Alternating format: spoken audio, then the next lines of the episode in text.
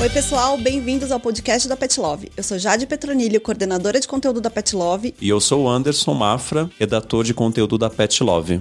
E hoje a gente vai bater um papo com a doutora Estela Pazos, médica veterinária especializada em gatos. Essa nossa conversa vai ser dividida em três episódios super legais para os pais de gatos. Estela, muito obrigada por ter aceitado o nosso convite. Eu que agradeço o convite. Hoje nós vamos falar sobre a importância de escolher um médico veterinário e uma clínica especializada em felinos. Estela, finalmente as pessoas estão entendendo que os gatos não são cachorros pequenos, né? Exatamente. E a importância da clínica de felinos é o veterinário conhecer a fundo as doenças, conhecer o comportamento do gato, é, influencia muito em algumas doenças, a forma como ele manifesta. Então é importante um profissional que saiba diferenciar o que, que é o normal, o que não é, e, e a abordagem como ele vai examinar esse paciente. Quais detalhes que os pais dos gatos precisam se atentar na hora de levar o pet a uma clínica, desde antes de sair de casa? Pesquisar sobre o profissional, pesquisar até a própria clínica. Hoje existe um selo que é uma abordagem que chama Cat Friendly, que é uma abordagem que eles chamam de amigo do gato, que é justamente respeitar o tempo do gato, não aquela coisa de apertar o gato e amassar ele e vamos esticar na mesa já que o gato não deixa examinar. Não, a gente dá o tempo pro gato se ambientar. Muitas vezes a gente examina dentro da caixinha de transporte que ele vem, que ele sente mais seguro. Pede para cobrir a caixa de transporte com uma toalha para o gato não ficar desesperado com o ambiente. Então são abordagens que um, um, clínico de felinos vai conhecer.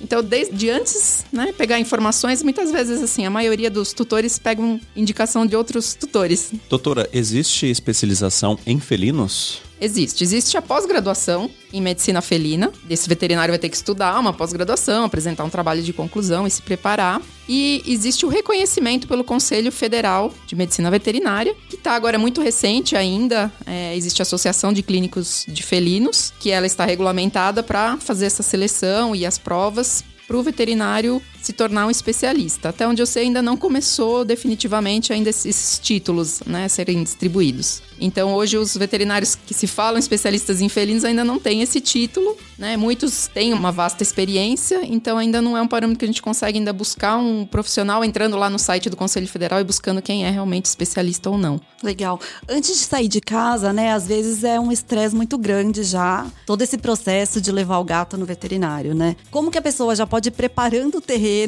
para levar o gato até você? Primeira coisa, não usar só a caixa de transporte no momento de sair de casa. É você deixar a caixa de transporte já em casa para o gato usar para brincar. Às vezes até deixar a comidinha que ele mais gosta, um petisco, a comida úmida, deixar ali uma coberta, uma almofadinha para ele entrar de vez em quando, porque já fica com o odor dele. No momento de sair de casa, manter ou um paninho, algo que tenha o cheiro dele, que seja um odor familiar ou do tutor, mas o ideal até do próprio gato. Cobrir, como eu já falei, cobrir a caixinha para não ser um desespero. E se esse gato se estressa mais e ele já é conhecido, né, que esse gato se estressa, conversar com o veterinário que a gente tem alguns fitoterápicos que dão uma acalmada e existe até uma medicação que ela é um analgésico e, e é usado até pelos veterinários americanos como um tranquilizante né? Não é natural, porque ele é um medicamento, mas ele é de uso único justamente para esses gatos se acalmarem. Uhum. E, em último caso, achar um veterinário que faça atendimento em casa. Hoje em dia, até os especialistas é um pouco mais difícil ir até em casa porque demanda tempo e muitas vezes, né? Ainda mais numa cidade grande,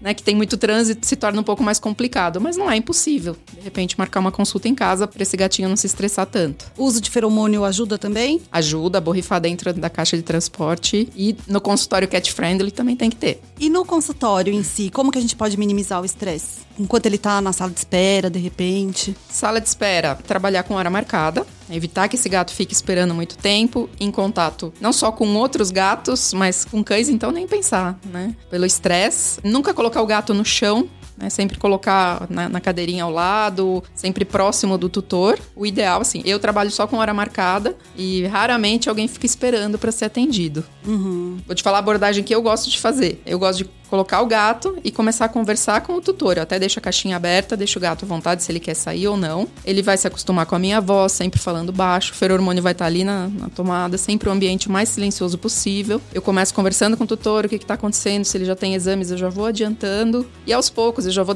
ficando próximo desse gato, deixando ele me cheirar, deixando ele né, perceber que aquele ambiente não é uma ameaça para ele. Muitos gostam de dar uma voltinha pelo consultório. eu dou esse tempo. A maioria dos consultórios cat friendly tem aquelas prateleiras, porque tem gato muitas vezes que a gente examina ali, onde ele fica seguro. Ele tá num lugar mais alto, ele tá observando tudo.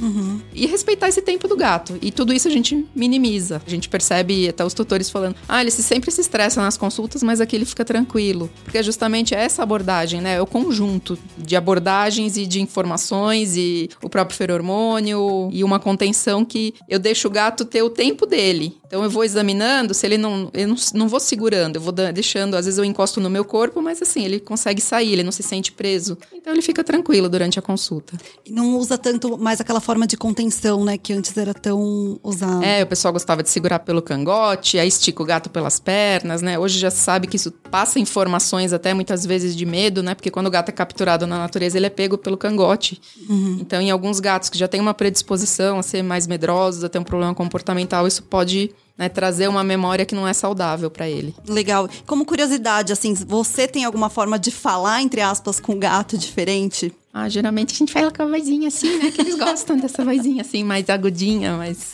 Eu só, só perguntei... Igual a gente fala com criança. Exatamente, eu perguntei porque eu fui na Cat Congress desse ano e uma das palestrantes falou que ela tem o hábito de fazer aquele pru, sabe? Sim. Pro gato. Você Sim. costuma fazer isso também? Faço, faço.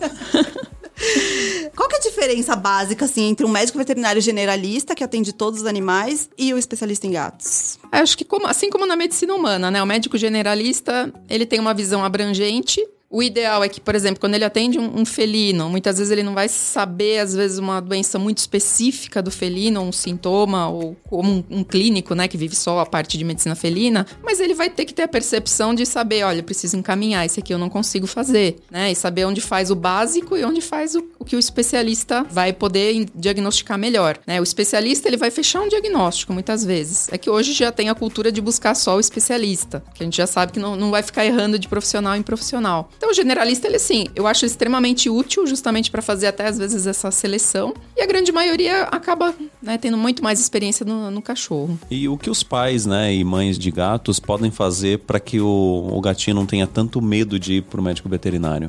Eu acho que assim, se a gente consegue educar esse gato, vamos colocar a forma educar, né? Desde filhote, eu não acho certo a gente nunca tirar o gato só de repente tirar numa, numa situação dessa. Então, muitas vezes, o que, que eu peço quando eu atendo um filhote? Eu peço, coloca de vez em quando na caixinha, vai nem que seja até a garagem, dá uma volta no quarteirão, porque assim, enquanto ele é filhote, o filhote não se estressa. É a idade que a gente consegue acostumar ele a, a, estímulos e ele entender que isso não é perigoso, não é grave. Se a gente acostumar dessa forma, né, o gato não se estressa tanto. As outras formas é justamente o que eu já falei: deixar a caixa de transporte ou fazer pequenas simulações até o elevador. Né, mas muitas vezes eu falo, gato na natureza, ele também passa por estresse. A gente tenta evitar ao máximo. Uhum. Mas também, assim, eu vejo aquelas pessoas, por exemplo, que o gato tem 8, 9 anos de idade. Às vezes acontece. Nunca saiu de casa. A hora que sai, o gato tem um surto. E assim, esse gato vai precisar, mais cedo ou mais tarde, ele vai precisar ir para um laboratório fazer um exame específico. Vai saber até se ele não vai precisar ser internado. Sim. Então, assim, eu acho que não pode ter nenhum dos dois extremos. É ruim para o gato também. E a gente tentar minimizar esse estresse, nem que seja com medicação ou com um suplemento fitoterápico calmante, com toda essa abordagem. E o que eu percebo também, assim, quanto mais nervoso né, o pai ou a mãe do gato fica, também passa isso, né? O gato também chega. Muitas vezes o gato chega nervoso, só às vezes a pessoa se afasta, ai, vou tomar uma água, vou ali fora. O tempo que eu fico ali com o gato, parece que ele já dá uma acalmada. Eu acho que o gato percebe isso também. Uhum. E com o filhote, o que, a gente pode fazer, assim, de uma forma de dessensibilizar, de repente, acostumar ele com toque? Ou limpar a orelha, aplicação de vacina? Como que a gente pode acostumar ele? Eu acho interessante quem tá pegando um filhotinho sempre procurar um especialista em felinos para fazer uma consulta pediátrica, pegar todas as orientações. Eu oriento sempre mexer na boca do gato, manipular a boca, para esse gato crescer acostumado com a manipulação da boca. É importante o tutor também aprender a olhar os dentes, olhar a língua, olhar né, o básico para ver também se não tá acontecendo nada, acompanhar, mas o gato também ele cresce acostumado com essa manipulação da boca e quando você precisar dar uma medicação, ele não vai ser um gato difícil de medicar, que isso, esse é uma das grandes dificuldades que a gente tem. Outra coisa, a própria escovação de dente, tem gente que, que se propõe a fazer, e é interessante pra gente prevenir. Mexer no gatinho mesmo, mexer nas unhinhas, né, se pretende cortar, então o próprio veterinário pode ensinar e palpar e manipular esse gato, porque na fase do filhote é quando ele acostuma. Até mesmo a questão da alimentação, a gente oferecer texturas diferentes de alimento, alimento em patê, em sachê, né? Não só ficar no, no alimento seco, porque senão ele cresce um adulto que ele aprende a comer o seco. É nessa fase também que ele tem, a gente chama de um imprint, né? Fica fixo ali que se o alimento seguro dele é, é a ração seca, raramente esse gato adulto, né? A menos que faça uma adaptação lenta, ele vai aceitar alimentos de outra textura, porque ele pega a versão. Então nessa idade é, é, é o que a gente. É a idade chave pra gente tornar um, um gato adulto tranquilo e mais fácil de manipular e mais fácil de lidar em todos os sentidos. E tem uma fase específica, né? Uma fase mais apropriada para isso. É, geralmente até os quatro meses.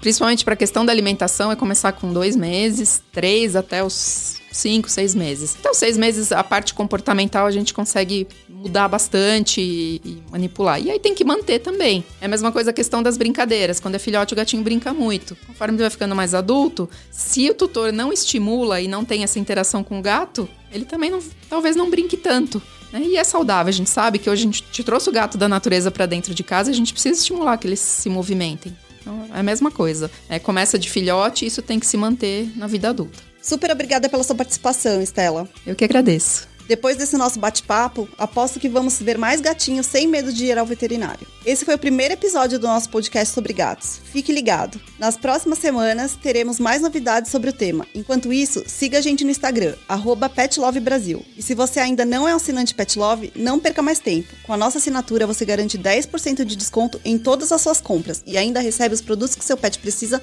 na sua casa, na data programada.